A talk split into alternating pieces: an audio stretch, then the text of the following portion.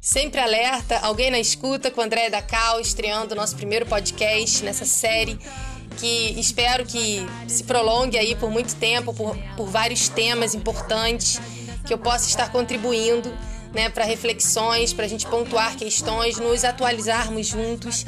Eu manter também cada vez mais essa prática né, de estar me atualizando sobre temas que eu acredito que são interessantes, importantes, de estarmos vigilantes, alertas né, e bem sintonizados com o que acontece né, ao redor de nós, em torno de nossos quintais e também na nossa, na nossa terra, na mãe, na nossa casa, no planeta Terra. Então vamos lá. O tema de hoje, que eu vou estar estreando essa série, é reggae, Rastafari e cidadania. Né, esse tema eu acredito que seja um tema muito atual. Me senti impelida a dialogar nas minhas redes, no meu espaço, a respeito dessa questão. É, voltando, né? Eu esqueci um detalhe nesse, nesse, no tema dessa série. Reggae, Rastafari e cidadania no Brasil. Por que no Brasil? Porque cada país cada nação ela é organizada, né? Essa instituição é organizada de acordo com a sua constituição, com a sua formação política, social. Então tem suas especificidades. Então, no caso, é, a cidadania no Brasil ela é exercida e manifesta de uma determinada maneira. Claro que a gente tem a nossa cidadania global, mas você tira um passaporte, você pode né, é, circular entre várias nações, nações amigas, tem toda uma. Você é um cidadão que pode né, estar aí circulando plenamente no mundo. Ainda assim, você está atrelado né, à sua é, cidadania mátria, né, à sua pátria principal, onde você nasceu. Né? Então, é, é, a gente vai tratar do reggae, Rastafari e cidadania no Brasil, né, sobre a perspectiva da onde a gente está, né, da, onde, da onde a gente vive. É, eu quero iniciar esse, esse podcast, nessa série, Reg Rastafari Cidadania no Brasil, né? Com uma fala de Bob Marley, ninguém melhor, acredito eu, para a gente estar tá abrindo e citando esse, esse, essa pauta. Por quê? Porque a gente está tratando de que, de, quando a gente trata de cidadania, a gente também trata de direitos, deveres, né? E de e que a gente entende que a gente está sob a tutela de um Estado instituído né? Então, assim, existe uma estrutura social ao nosso redor. Nós somos indivíduos com nossas responsabilidades, nossos atributos, mas a gente também é, tem aí sobre nós um sistema que rege né, o coletivo, né, a, a sociedade, né, abaixo né, dessa instituição Brasil.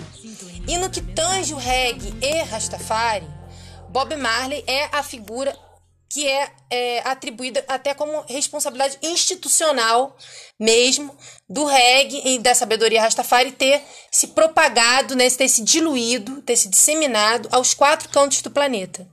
Então Bob Marley ele foi realmente um grande divulgador. E ele entendeu essa responsabilidade, ele se colocou né, nesse papel. Né, isso, por que, que eu estou falando isso? Eu tirei isso da onde? Da própria biografia né, dessa personalidade. Né? São de, é, inúmeras biografias. E fica muito claro na biografia de Bob Marley, de Robert Nesta Marley, que ele era a, um devoto, né, um, um seguidor né, da fé Rastafari, e ele soube propagar muito bem isso através de sua obra, ele doou né, sua vida, sua obra, para é, propagar essa sabedoria, essa história, né, esse, esse código de valores, né, que tem todo um, uma origem, uma fundamentação. Com a aceitação né, da obra de Bob Marley e ele se tornando posteriormente um ícone, não do reggae, mas um ícone da indústria da música e considerado o primeiro artista pop né, da, das, da, né, das, das Antilhas, vamos dizer, Caribe, dos subdesenvolvidos, né? Então, e negro e periférico. Então, isso trouxe um peso muito grande a, a, a postura né, e, a, e, as conquistas de Bob Marley, é tudo que ele trouxe, que ele, que ele conquistou. Né? Ele abriu uma economia para a Jamaica. Né? A Jamaica até então não tinha o turismo, né? a efervescência cultural e econômica que o reggae conseguiu atrair para o país. Né? Então, aquele produto cultural que nasceu espontaneamente das áreas mais marginalizadas né, e por um povo altamente invisibilizado e, e invalidado, aquele, aquele produto, vamos dizer assim, né, aquele fruto, é, ele, se, ele teve uma aceitação comercial, né, cultural, identitária tão grande, né, que ele se tornou um ativo para o país Jamaica. Então foi um processo totalmente inverso. E aí, por que, que eu estou trazendo a origem? Estou trazendo agora o paralelo com o Brasil. E, esse, essa origem é totalmente inversa ao processo que está acontecendo no Brasil. Hoje, 50 anos depois, 40 anos depois, né, de toda uma história consolidada, né, de toda uma, uma jornada já que chegou aqui mastigada já é, como pela, pela própria multinacional, indústria fonográfica, né, com outro processo já muito adiantado né, de reconhecimento. Então, por, então vamos começar com a frase de Bob Marley que eu separei para a gente poder contextualizar o que a gente está conversando aqui hoje. Abre aspas. Não estou nem do lado direito, nem do lado esquerdo. Vou sempre em frente, Ninguém pensa em seguir, você entende? Você se lembra quando eles crucificaram o Cristo? Havia alguém à esquerda e alguém à direita. Ambos eram ladrões. É o mesmo para ideologias. Então, abrindo com esse texto, fecha aspas, Bob Marley, volto ao que eu havia dito antes. Como uma pessoa muito ciente, um artista muito ciente, né, um homem devoto, né, e consciente do que da sua responsabilidade. O que fica muito claro é que ele era um tipo de artista e figura pública que não tinha o menor problema em falar com a imprensa, ao contrário do que muitos é, superstars, reggae stars, rock stars, né, tem o costume de fazer. Ao contrário, esses artistas rastafaris, tanto Peter Tosh, Bob Marley, é, Bernie Spears, tanto, tantos outros, eles tinham uma postura completamente diferente. Eles eram totalmente abertos à imprensa, totalmente abertos ao diálogo. Bob Marley tinha uma preocupação tão grande em ser retratado, em ser biografado, que ele próprio ligava para jornalistas, que ele confiava, daqueles jovens europeus que ele via americanos, bem estudados, que ele via ali com aquele olhar sensível dele, ele, pá, esse garoto aqui, vamos dizer assim, esse nerd aqui vai ser bom. Vem cá, menino. E ele convidava esses repórteres, ainda muitos início de carreira, ali deslumbrados, amantes do reggae também, né? Deslumbrados de poderem estar ali como imprensa, próximos de seus ídolos, né? Recém é, é, reconhecidos mundialmente, frutos das áreas mais marginalizadas. Imaginam, praticamente heróis, heróis né? Porque o que eles conseguiram dentro do, da seleção natural desse sistema, né, é, do qual a nossa civilização tá, tá atrelada, que é de alta competitividade, sociedade extremamente desigual, abismos sociais, a, os impactos da diáspora africana, é, é, terríveis, né, violentos. Então, de, do fruto de tudo isso, emergiu, emergiram heróis.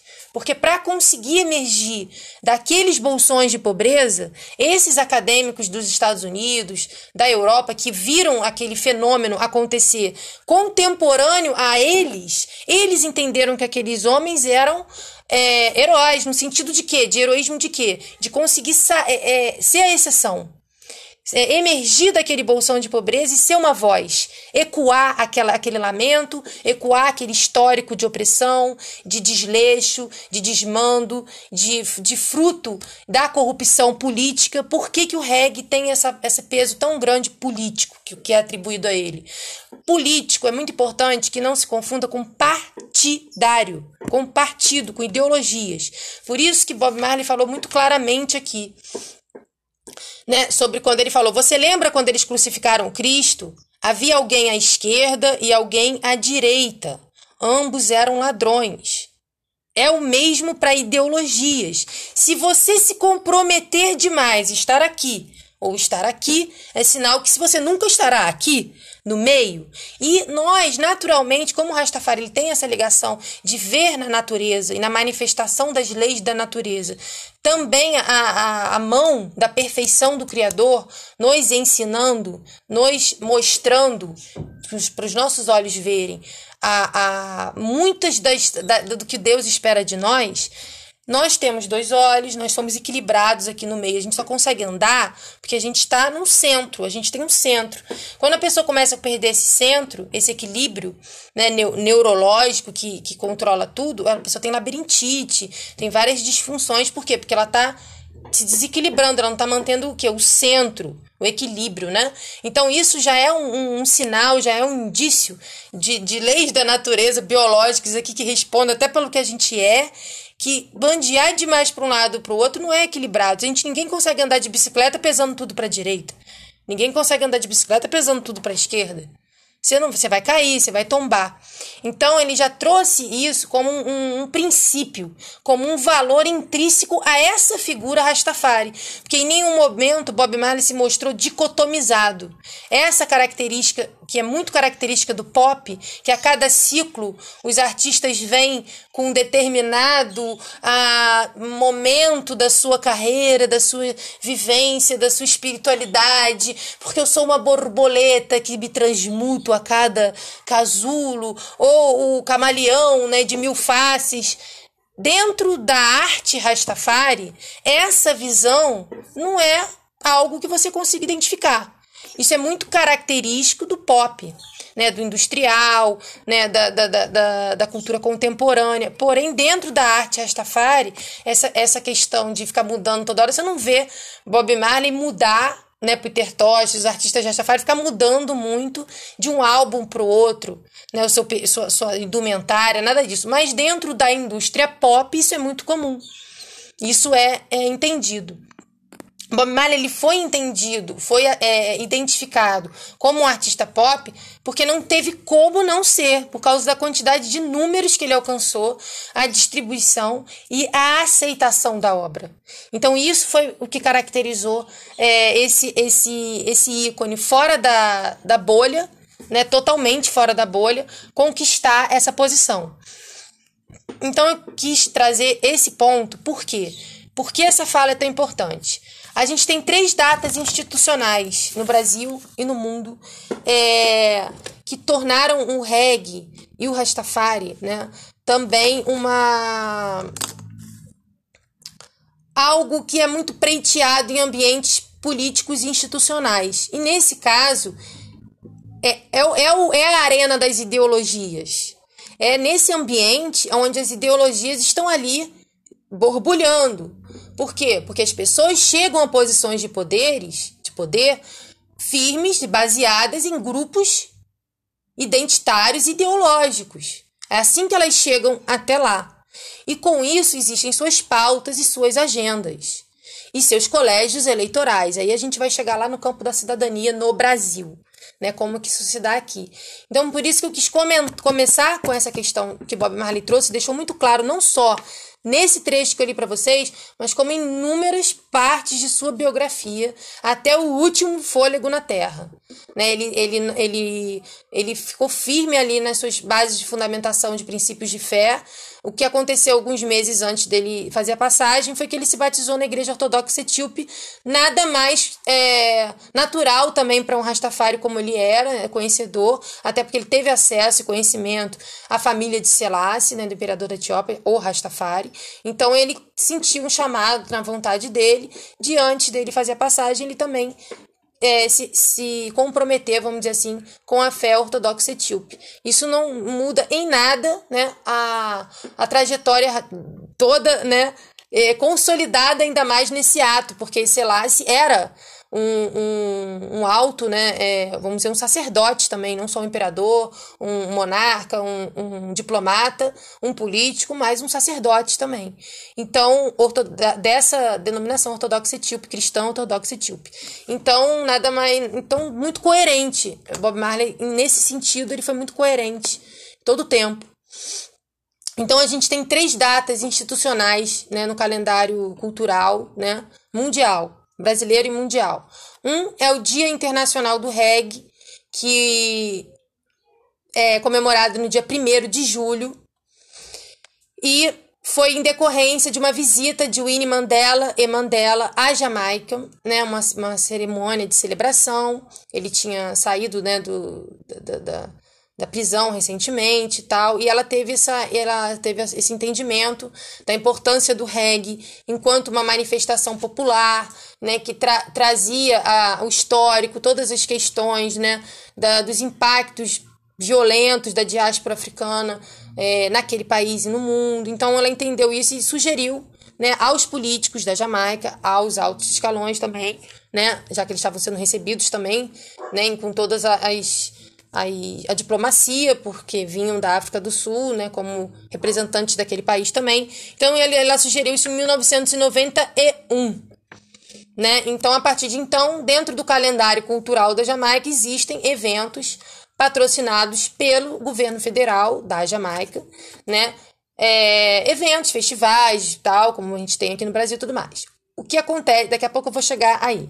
Então, a partir de 90, vamos dizer assim, da década de 90, com reggae consolidado, já é, tendo conquistado aí uma economia próspera para a Jamaica também, uma economia cultural, né, toda uma visibilidade, todo um novo circuito econômico também de inclusão da Jamaica no, no, no aspecto, né, no âmbito da cultura do mundo, né, como um local de referência também a ser conhecido, a ser visitado, né. É, foi a partir da década de 90 que o governo jamaicano começou a devolver, vamos dizer assim, de alguma maneira, um reconhecimento para tudo aquilo que foi conquistado do zero por aqueles guerreiros, aqueles artistas, aqueles empreendedores. Essa é a grande questão. Aqueles empreendedores autônomos. Isso eles eram, os, os Rastafaris. Bob Marley, Peter Tosh, é, Bunny Wailer, The Wailers. Eles tiravam do bolso. Bob Marley foi para os Estados Unidos trabalhar numa, numa questão lá operária, voltou. Mil e uma funções, mil e um trabalhos eles tiraram do bolso, eles investiram, eles ficaram ricos. E em determinado momento, o país, Jamaica, falou: opa, isso é legal, isso está trazendo muita, muita, muitas, muitas benesses para o nosso país. Então vamos retornar, os jovens gostam, vamos trazer um pouco disso para nós. E aí o Estado vai lá e dá um selo de eu apoio. Depois de 30 anos de, de trabalhos né? Então, só na década de 90 que esses recursos, vamos dizer assim, começou a ter um evento ou outro ali, né? É um grande festival, aí o Estado paga os cachês dos artistas e tudo mais.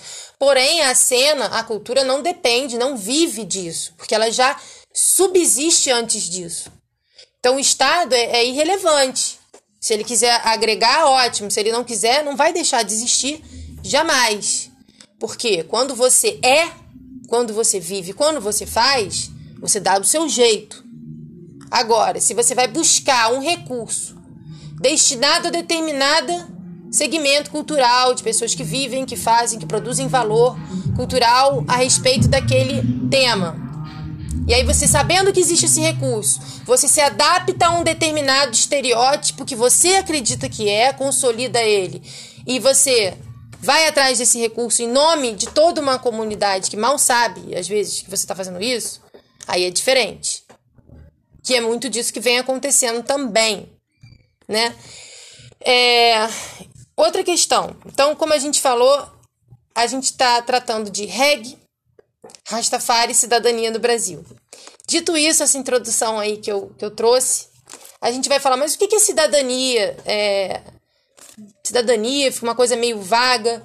A gente, é, por si só, no Brasil, a gente já não tem uma educação voltada para a gente entender mais sobre cidadania, para a gente se ver como cidadão, para a gente entender a responsabilidade de ser, de, de, de, de, ter um CPF, um RG, né, de ter um nome, né, de estar aí é, é, nos movimentando, indiretamente ou diretamente, nós contribuímos, sim, para tudo que há de bom E dependendo de, das nossas escolhas, dependendo da maneira como a gente se movimenta, também, infelizmente, para muito do que há de ruim. E isso é um fato, né? É, é uma questão espinhosa, é uma questão delicada, que dói, mas é uma realidade. Né? E o Rastafari ele está totalmente ligado à realidade. Então, aproveitando também, vou trazer mais uma reflexão que combina muito bem e, e nada melhor do que as palavras dele, o Rastafari, Haile Selassie, para a gente poder também costurar tudo isso que a gente está trazendo aqui, as reflexões que a gente está trazendo. E, e, a Majestade Imperial trouxe a seguinte reflexão, que ficou eternizada. Abre aspas. Líderes são pessoas que criam as normas pelas quais elas julgam a si mesmos e pelo qual estão dispostas a serem julgadas. Fecha aspas. Haile Selassie. Então, isso é uma questão muito importante que Selassie trouxe, a questão da responsabilidade, a questão de da seriedade, da retidão, da ética. Então, falar em Rastafari, não falar de ética, não faz sentido. Falar de Rastafari, não falar de liderança responsável, não faz sentido.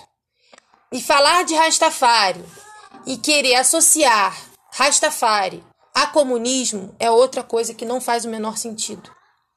Porque a história prova isso. Então, Rastafari foi um imperador dentro de uma, de uma era, né, de um, de um regime de monarquia, que é um sistema político, né, de regência, né, também de gestão. Então, ele não tem absolutamente nenhuma ligação, se for analisar friamente por âmbitos políticos ou ideológicos. Né? Ele vinha de uma monarquia, de uma dinastia salomônica ancestral né? É uma tradição ancestral que foi rompida, brutalmente rompida, por um golpe né? É, de grupos marxistas, né? de base comunista, dos acadêmicos da Etiópia, que tinham ido estudar na Europa, né? uma forte interferência de Cuba. Né? Então, assim, violenta interferência de Cuba, inclusive também da Rússia. Isso tudo que eu estou falando aqui tem vasta bibliografia acadêmica sobre isso. Tanto de acadêmicos da própria Etiópia, que tem universidades excelentes em Addis Ababa, quanto acadêmicos da Inglaterra, né, do Reino Unido, quanto acadêmicos de, da própria Jamaica. Então, assim, não é nenhuma novidade isso. O problema é que a pesquisa científica, a união de dados, fatos, a publicação de artigos acadêmicos, de documentos, de documentários, que não tem grandes recursos midiáticos, fica naquela grande biblioteca, naquela última prateleira, mais inacessível. E aquilo que muitas vezes vem para desinformar, para criar uma, uma propaganda estereótipa que atende, atenda a interesses de grupos XYZ, né? Essas, essas informações ficam na frente. Então, o que, que você vem vendo no Brasil? Aí vamos trazer aqui para o nosso país. A gente tem um problema de um déficit educacional gigantesco. A gente tem uma população que lê pouco. A gente tem uma população que sofre para chegar no dia seguinte, porque luta bravamente, num clima quente, para ter o que comer em casa. A gente tem uma população sensível, carente, vulnerável, emotiva, que quer ser amada, quer ser acolhida, quer ser respeitada. E a isso a música reggae Rastafari atende muito bem. Ela é para isso, ela veio disso. Ela emergiu de um movimento do coração da massa, deu eles, os lamentadores. Todos que absorveram isso de forma sincera em seu coração conseguem transbordar a partir da sua própria língua, da sua própria cultura, da sua própria origem nacional, em todos os pontos do mundo, a sua própria letra. E contribuir para essa cultura também, contribuir é, para a perpetuação desse mindset Rastafari, desse modo de vida, desse modo de enxergar, dessa blindagem mental e espiritual para seguir os dias, para não ser mais um babilônico, para não ser mais um na grande Babilônia, que mistura tudo, que confunde tudo, que mistura valores, fundamentos, é, fé, né? Que junta tudo e não dá um. Para a gente não ser mais um, não junta tudo e não dá um, vem Rastafari, vem o caminho Rastafari, vem a jornada Rastafari, vem a história, vem a origem, vem a fundamentação.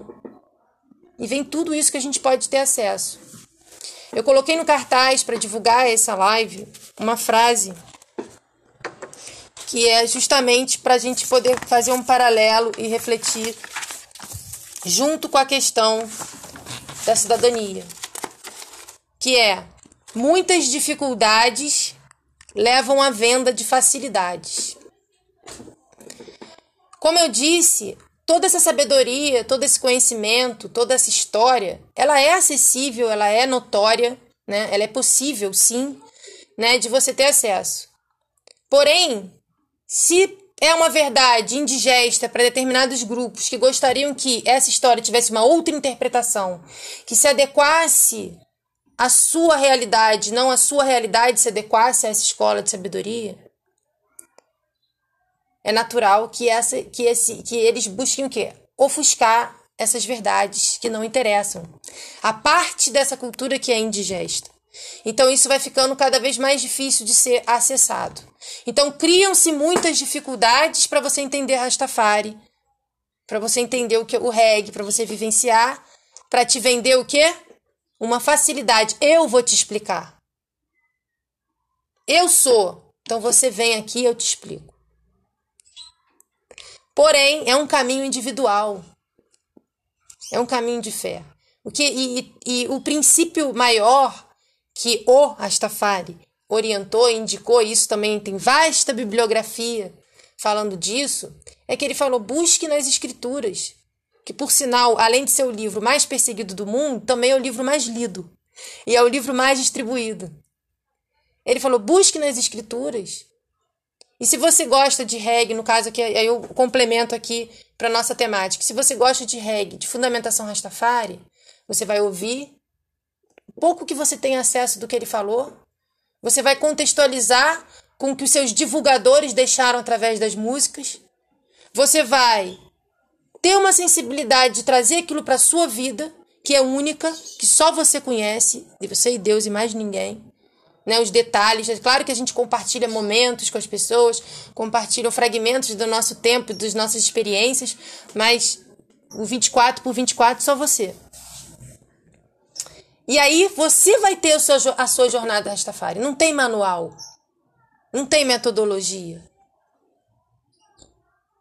É único. É como a sua digital. Então, dentro da questão da cidadania, é importante a gente estar alerta que existem muitos mecanismos de manipulação mental. Quando Bob Marley falou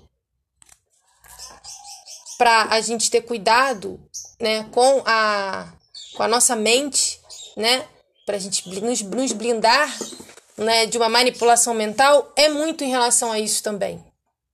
Né, a gente ter esse olhar alerta, vigilante, saber a gente, eu realmente é, vou normatizar determinadas coisas como Rastafari? Mas será se não é, uma, não é minha responsabilidade também, pelo menos pontuar aqui? A meu ver, a meu entendimento, não. Aquelas questões ali não compactuam com o estudo que você fez previamente, com aquilo que você vivencia, com aquilo que você experiencia. Então, esses pontos são muito importantes. Eu estou tentando achar aqui o outro.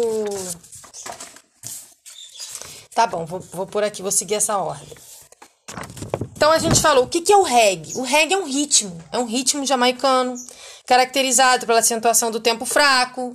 É um ritmo, né? Que tem uma escola musical que é baseada em tudo aquilo que ele está, que estava enfervescendo na Jamaica até então, os ritmos. Aí teve o rocksteady, teve o skunk, teve toda a soul music americana que vinha pelas ondas do rádio, o ska, né? Então, tudo isso. É, mas basicamente é um ritmo. Só que esse ritmo, Ele foi reconhecido não como reggae em si, um ritmo sensacional, original, autêntico, muito legal, que todo mundo fica balançando o cabelo, puxando uma erva e tchutchu, e não foi só isso. O que fez o reggae ser o que é foi a fundamentação Rastafari. Por que eu digo isso? Porque a gente vê isso claramente na história. Peter Tosh, Bob Marley, que foram os, os nomes, vamos dizer assim, que abriram né, para toda uma, uma, uma comunidade Rastafari na música mundial, né? Eles, em todo momento, eles não fugiram da raia um minuto. Eles, do primeiro ao último trabalho, eles trouxeram, né? essa escola de sabedoria, essa influência, essa fundamentação como algo como um norte nas suas vidas, nas suas carreiras. Eles não tinham divisão de artista, é, persona e, e, e, vivência e dia a dia. Era uma coisa só, eram pessoas artísticas né, que é, executavam seu, seu ofício, empreendiam, iam para cima e contribuíam muito com a sua comunidade né, da onde eles tinham vindo, né, e, e a, ao ponto de contribuir com o país.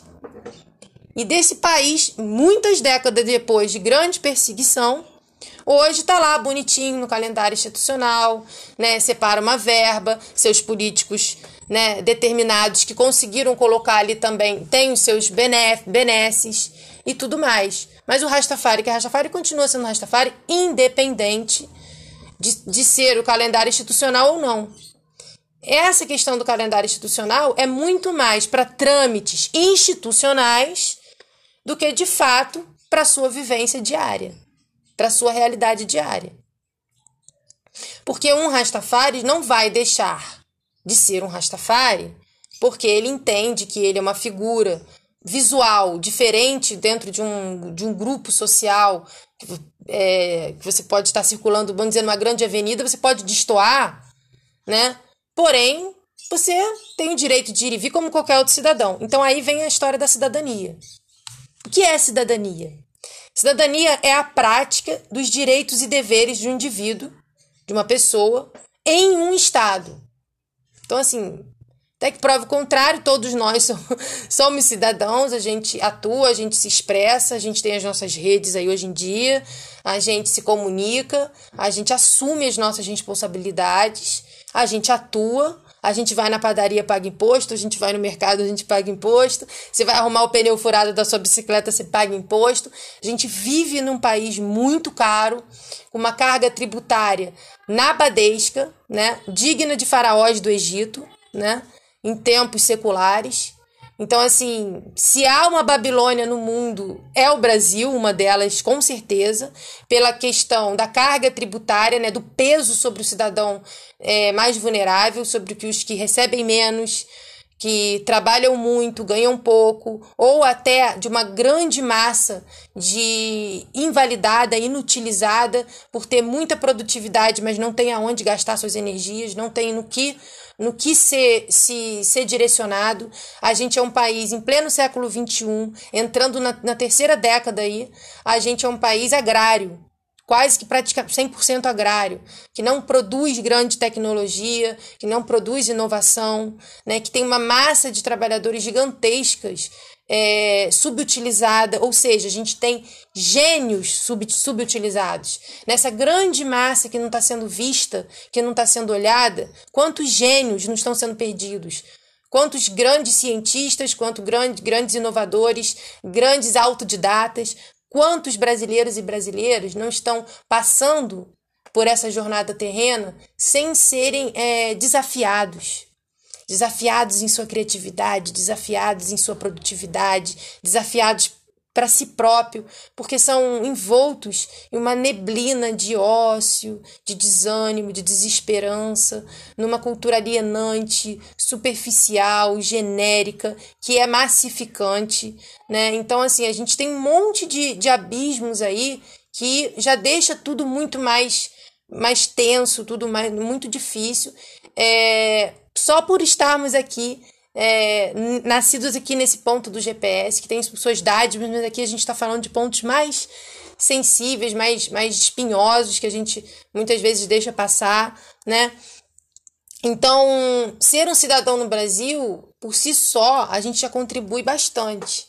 Né? A gente contribui.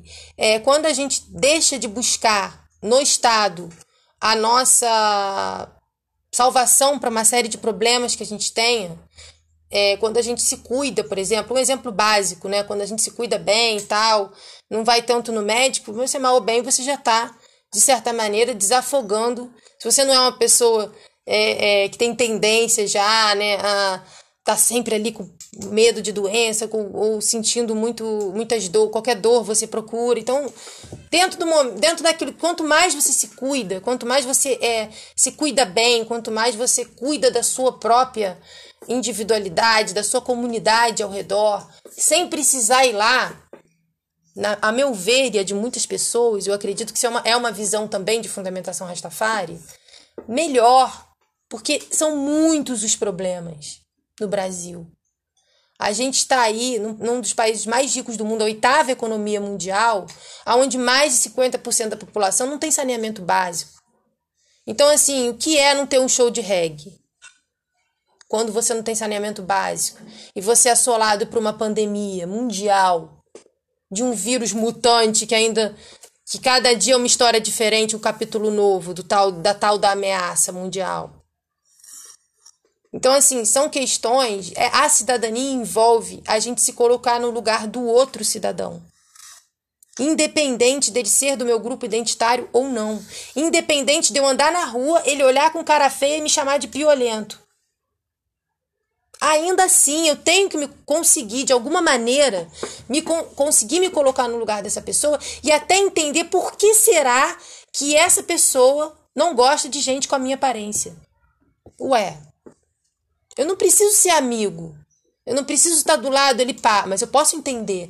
Eu posso entender, eu posso entender tranquilo, tolerar. De boa, tiozão. Você também não é muito bonito para mim, não. Você também não é muito bonita para mim, não. E de boa levar com senso de humor, porque faz parte. Realmente faz parte. Porque a, a, a questão de ter direito a existir ou não não cabe a mim. E também não cabe ao outro. É a lei da existência. A gente brotou aqui nessa terra e está vivendo. Então, enquanto você não, não, não ultrapassa o direito do outro, né, da existência do outro, não fere a vida alheia, o direito do outro, você, você discorre pela sua existência, é desafiado, desafia e cumpre sua missão. Então, eu vou voltar aqui nesse ponto. Cidadania é a prática dos direitos e deveres de um indivíduo pessoa em um determinado estado. Então, todos nós nascemos sob a tutela de um estado, todos somos cidadãos, gostando ou não. Os direitos e deveres de um cidadão devem andar sempre juntos, uma vez que o direito de um cidadão implica necessariamente numa obrigação de outro cidadão. Ou seja, estamos conectados em rede. Quando eu digo eu tenho esse direito, o que eu gosto é a lei, eu estou automaticamente dizendo que aquilo que o outro, a demanda do outro, vamos dizer, essa demanda pode ser inclusive água. Tem pessoas que moram em bairros que não tem abastecimento de água, acho que só tem abastecimento de água dois dias na semana ou um dia. É uma demanda para essa pessoa. Então, assim, tô dando só um exemplo de quando eu digo o que eu quero é a lei. Vou dar um exemplo básico, assim. Eu quero uma praça no meu bairro. Eu quero, é a lei. Eu tenho esse direito. Só que você tem que entender que tem 200 praças na cidade. Às vezes seu bairro já tem uma praça, você quer uma nova. Opa, mas aquele outro bairro não tem nenhuma. Não, mas eu moro aqui. O problema é meu. Eu moro aqui. Eu quero a praça aqui, tá ligado? Porque eu vou juntar com meus manos aqui eu quero essa praça aqui do meu bairro. Enquanto tem pessoas no outro bairro lá que não tem praça nenhuma, mas que às vezes são fracas, mais fracas, vulneráveis, não tem tanta articulação, elas vão ficar sem praça. E a praça vai para aquela galera que já tem uma praça no seu bairro, mas quer uma nova, porque, né? Quanto mais, melhor. Isso é uma coisa que a gente vê igual mato num país como o Brasil. Né? Por isso, a questão da cidadania é tão importante e da responsabilidade. Quando você buscam uma demanda, realmente entender se aquilo ali vai trazer os benefícios de acordo com aquilo que está conquistando. Então, tem que haver uma, uma, uma avaliação criteriosa, não é só de fora, não, é de dentro, autocrítica. Dentro do próprio movimento. Só para vocês terem uma ideia aí, uh, por, por alto, por baixo, esses grupos que costumam se organizar politicamente, institucionalmente, né? em torno de CNPJs, de associações, de cooperativas. Esses grupos, essas pessoas geralmente sabem que essas entidades, dentro de uma estrutura política institucional como o Brasil, esses, esses, essas, essas siglas, esses mecanismos, essas ferramentas, esses dispositivos de articulação política são muito poderosos. Agora você imagina num país, só de leve aqui para vocês, não quero atrapalhar o café da manhã nem o almoço, mas só de leve. Vocês imaginam num país onde isso aqui é realidade. Números da corrupção no Brasil. Vamos lá. Em 2010, 10 anos atrás, em 2010, no auge do, dos governos que muitos aí acham que foi o paraíso do Piniquim. Eu, eu devia estar em, em outro lugar com algum problema mental, porque eu não, não consegui ver isso. Mas vamos lá. Em 2010, um estudo da Federação das Indústrias do Estado de São Paulo, Fiesp, apontou que o custo anual da corrupção no país é de 1,38% do PIB, a cerca de 2,3% do produto interno nacional. Detalhe: o Brasil é a oitava economia do planeta. Faça uma ideia. Em 2019, o Brasil repete nota e piora no ranking de corrupção. O país ficou em centésimo sexto lugar no estudo da transparência internacional. O que é a transparência? É, é o país ter a capacidade de publicar de forma clara né, e correta todos os trâmites de, de como circula a verba pública, o que, que, é aquilo, que, o, o, o que, que é, no que é aplicado né, a receita do PIB, uma parte vai para educação, uma parte vai para cultura, uma parte vai para para saúde e assim vai, infraestrutura, né? E assim vai, as, as fatias. Então, na transparência, o país teria que mostrar esses recursos escoando de forma é, clara, a burocracia não deveria jamais servir de subterfúgio para mais corrupção. Quando eles trazem a burocracia para a história, não vou me aprofundar muito, senão a gente vai ficar aqui três horas, mas quando se traz a burocracia, na a defesa de burocracias, que é uma coisa muito comum no Brasil, você vê isso em repartições públicas do Iapoca ao Chuí aí, funcionário público defende, não, mas a burocracia ela é importante para garantir a seriedade nos processos. Ela é importante porque ela evita a corrupção. Ao contrário, excesso de burocracia, você vê que os países onde há menos corrupção institucional são países onde tudo é muito simples. O menor burocracia. E países onde há muita corrupção institucional, há muita burocracia. Voltamos para aquela frase provocativa que é tema dessa live aqui também. Muitas dificuldades levam à venda de facilidade. Então eu dificulto tudo para você não ter acesso à sua cidadania, aos seus direitos, já que você tem tantos deveres. Os deveres você não consegue fugir jamais de jeito nenhum, mas os direitos, os direitos é difícil você ter acesso. Ou seja, não temos, não gozamos de cidadania plena. Não só nós Rastafares, família. Todo mundo. Todo mundo. A diferença é que isso é, é quanto mais é, você, quanto mais posição social, né? Quanto mais poder econômico você tem, você vai comprando a sua cidadania. Essa é a verdade, as pessoas compram. A partir do momento que elas têm condição de ter uma legião de advogados para resolver cada problema de sua articulação nesse país, se ela quer montar uma empresa, se ela quer ir atrás de um direito e tal, ela tem advogados, é muito caro ela consegue ter cada vez mais acesso a direitos que, em verdade, são de todos nós. Mas que nós, aqui das, da, da, dos andares de baixo da grande pirâmide, não temos é, acesso às ferramentas necessárias para a gente ir atrás do nosso direito de forma plena, porque vivemos em um, em um mar de burocracia que serve justamente de pano de fundo, de, né, de cortina de fumaça para as corrupções de todas as esferas, de todos os níveis. Então, nesse sentido, é, eu quero trazer só mais uma, uma questão também. A gente já está caminhando para nossa para a nossa reta final, pesquisando sobre, essa, sobre esse tema da corrupção e por que, que isso se dá tanto em âmbitos de associações, movimentos estudantis, movimentos culturais. É porque é onde a gente, eu, eu consigo ver mais perto, mais próximo, por conta da própria movimentação do ofício.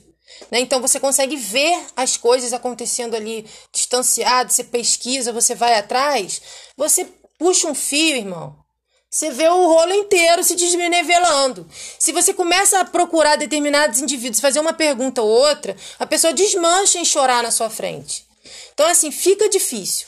O problema é que essas pessoas elas são munidas e hidratadas e nutridas de uma coisa chamada ideologia. Por isso que a gente começou com Bob Marley, ninguém melhor que ele, que está sendo usado, desusado e usado de novo, né, por grupos de esquerda. Eu sempre tenho que pontuar, infelizmente, por quê? Porque não tem ninguém da direita vindo atrás do regueiro ou do Rastafari. Pelo menos não para querer dizer que é e se, e se e se e, e lucrar e se beneficiar ou alcançar posições de poder, reconhecimento e privilégios e, e, a ponto de, de apontar o dedo para o outro e dizer que não, você está abaixo de mim. Não existe isso, eles não estão nem aí para isso. A onda deles. O máximo que pode acontecer é eles olhar para você de cara feia, achar que você é feio e piolento, mas isso aí não me incomoda em nada. Porque eu também posso usar, olhar para a cara de uma outra pessoa e não me identificar com ela. E daí? Problema, isso, isso não é relevante. A gente tem que se respeitar, independente da gente se agradar ou não.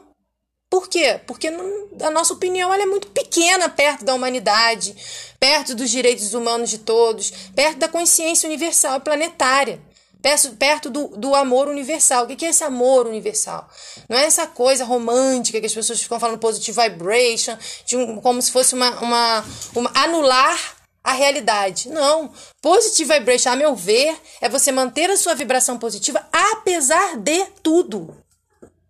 De enxergar tudo, de ver tudo. Atravessar mesmo a, a, a, o vale da sombra da morte e não temer mal algum. É isso. Isso é o positive vibration do rastro, a meu ver. Né? O nosso entendimento aqui. Né? Então, é, essas pessoas que são munidas né, dessas ideologias, elas não conseguem é, recuar. É uma coisa de só seguir, né? Cada vez mais, até porque elas são sedentas, né, daquelas conquistas. Porque quanto mais você consegue, mais, você, mais a pessoa, ai, tá fácil. Opa, tá fácil. Tô conseguindo, né? Ter uma vida é, realizando o meu sonho. Só que aquilo ali é artificializado. O processo de conquista é artificializado. Porque tem vários outros que estão vivenciando aquilo e tal, e aqueles dispositivos, e aí eu estou falando da burocracia, dos editais de cultura, vou dar um exemplo direto, em tese são acessíveis e disponíveis a todos, porém, dificuldades existem para se vender facilidades. Existem atravessadores, intermediários, toda uma rede de tráficos de influência. Um 90% desses editais. Eu não gosto de falar 100%, que seria é, leviano, que você não pegou todos de todo o Brasil, do Iapoque ao Chuí, para você avaliar. Mas que existe, mesmo que entrem pessoas que realmente competiram e conseguiram passar, a sua nota é, é alterada, a posição ali na, na hierarquia é, é, é, é, ruim, o tratamento que essa pessoa recebe dentro daqui quando ela entra naquela, naquela vaga é horrível.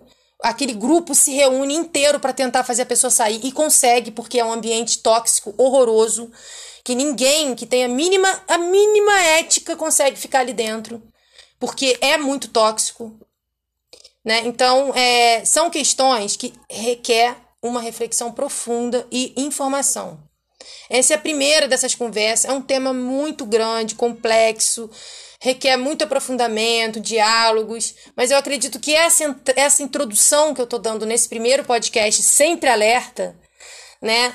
Reg, Reg Rastafari e cidadania no Brasil, eu acredito que já discutindo alguns pontos, e eu cumpro a missão desse podcast, que é pontuar questões e levantar reflexões e dar o meu posicionamento.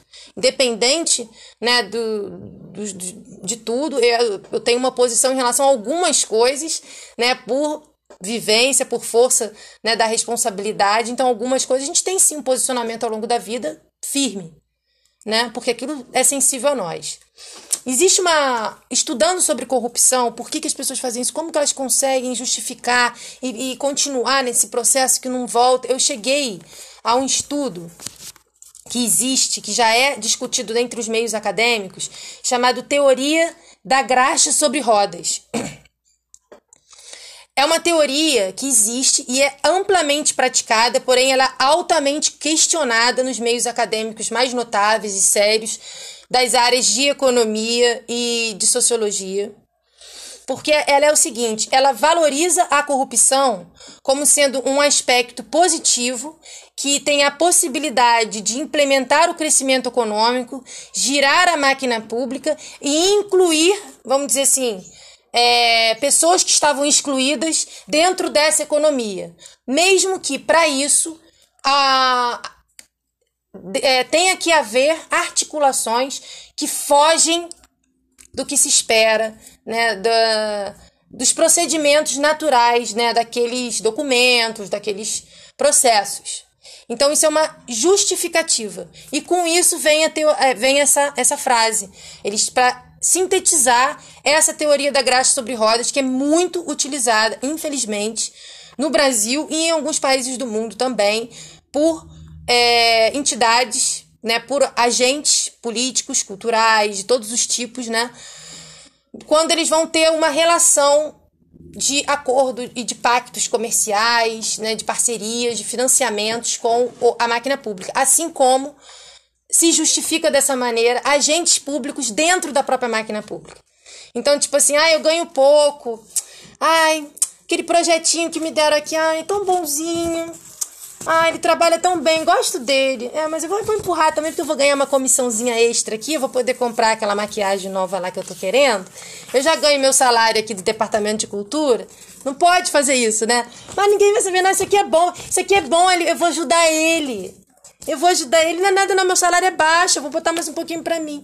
Então, dentro dessa lógica, acontece infinitas tiranias que geram impactos diretos lá na ponta da linha, em toda aquela rede de, de produtores de valor, de conhecimento, de produtores culturais, de artistas, de empreendedores criativos daquele segmento que são impactados, que são prejudicados. Por quê? Porque há um tráfico de influência, existe um agente público dentro da máquina pública apropriando-se daquele dispositivo que foi aprovado na Câmara ou, na, ou no Senado ou né, nas instâncias superiores aí, em nome de toda uma cultura, em nome de toda uma, uma, uma história, em nome de todos os agentes que atuam daquela maneira, da, naquele segmento, independente deles terem sido consultados ou não. Ah, mas André, o que, que a gente faz então? Bem, a, a, eu acho que uma maneira de não compactuar é não apoiar. Essa é a forma como eu faço. Eu compartilho conhecimento, o meu, o meu conteúdo aqui, as mais de 100, 200 horas de live que eu fiz ano passado, eu e a Reginaldo, e todos os trabalhos que a gente compartilha, a exposição que a gente fez aqui, Rastafari, o Reg Movimento, Arte Imaginário Rastafari, é, aqui em casa, Galeria Aberta, tudo isso é realização nossa, com os nossos recursos pessoais, da nossa vivência dos nossos trabalhos. Né? O apoio é de vocês, família, amigos, quem acredita, quem quiser ajudar, mandar doação espontânea. Os shows que a gente consegue fazer, os trabalhos extra, pintura, é, trabalhos manuais, trabalhos digitais online que eu faço, tudo. A gente re, reidrata em tudo aquilo que a gente entrega para vocês. Ou seja, Quando determinados grupos multiplicam em todas as suas redes, em bloco, trabalhando em bloco, combinado. Isso aqui não é combinado. Quem está aqui agora comigo tá por livre, espontânea vontade. Eu agradeço, máximo respeito, inclusive a todos os ouvintes que estão ouvindo agora com a gente nosso primeiro podcast Sempre Alerta. Então é espontâneo, a gente não está combinando nada, é tudo é natural. Se vocês quiserem contestar, vocês fiquem à vontade, a gente depois argumenta e tudo bem. Não é isso? Então não é um bloco combinado, né, com uma alinhado ideologicamente, nada disso. Então assim, para você contestar isso, vai ter que fazer um bloco também, vai ter que entrar nessa mesma engenharia. Eu acho que não é por aí. Até porque eu não concordo, então o que eu vou fazer? Perder meu tempo de vida? São só 24 horas por dia para a gente realizar tanta coisa. Então não é por aí, né?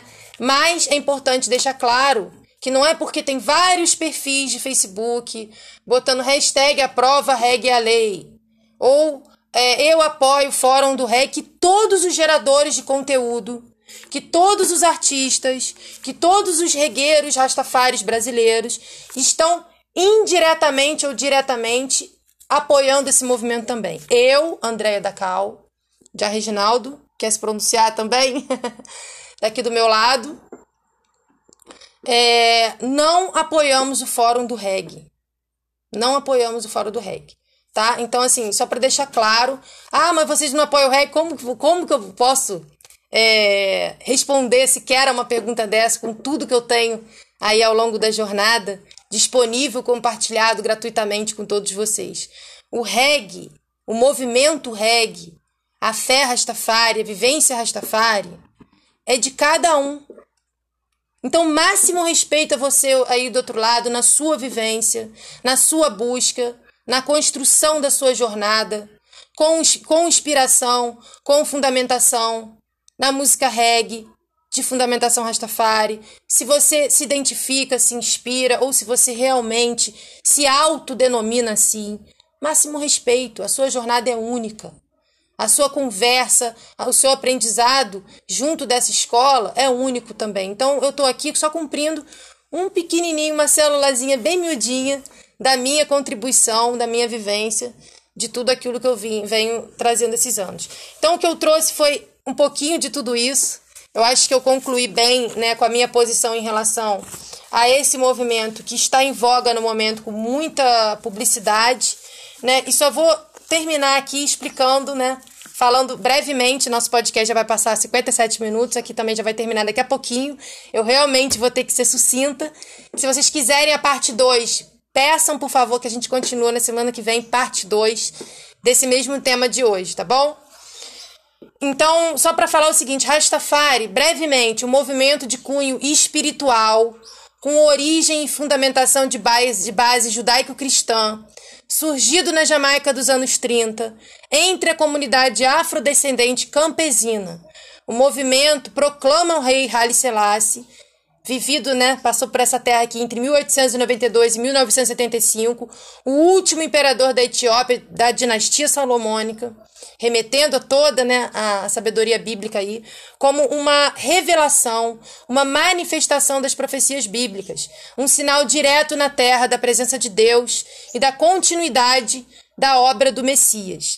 Então, de uma forma simples, uma interpretação simples, Deus, Jeová, que os rastas chamam de Já, tá? Mas é, é Jeová, da mesma linhagem aí, Deus abraâmico, né, que todo mundo já conhece. Selassie era herdeiro de uma dinastia real, cujas origens remeteriam à rainha de Sabá e ao rei Salomão de Israel, filho de Davi, né, filho do rei Davi, inspirado pela visão é, política do ativista jamaicano Marcus Garvey, o Rastafari, o Rastafari ele emergiu na Jamaica.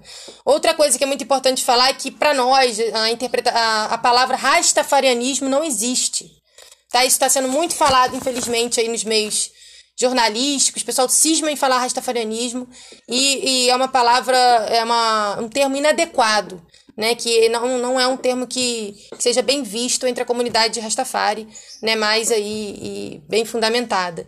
Então, o que existe é o Rastafari, né, a gente se remete ao imperador, à rainha, ao rei e à rainha, tudo aquilo que os seus divulgadores, né, os seus é, é, seus grandes trabalhadores mesmo, através da música, nesse instrumento magnífico que toca o coração, que fala ao espírito e à nossa consciência, né? É, pôde trazer através da música e propagar os quatro cantos do planeta.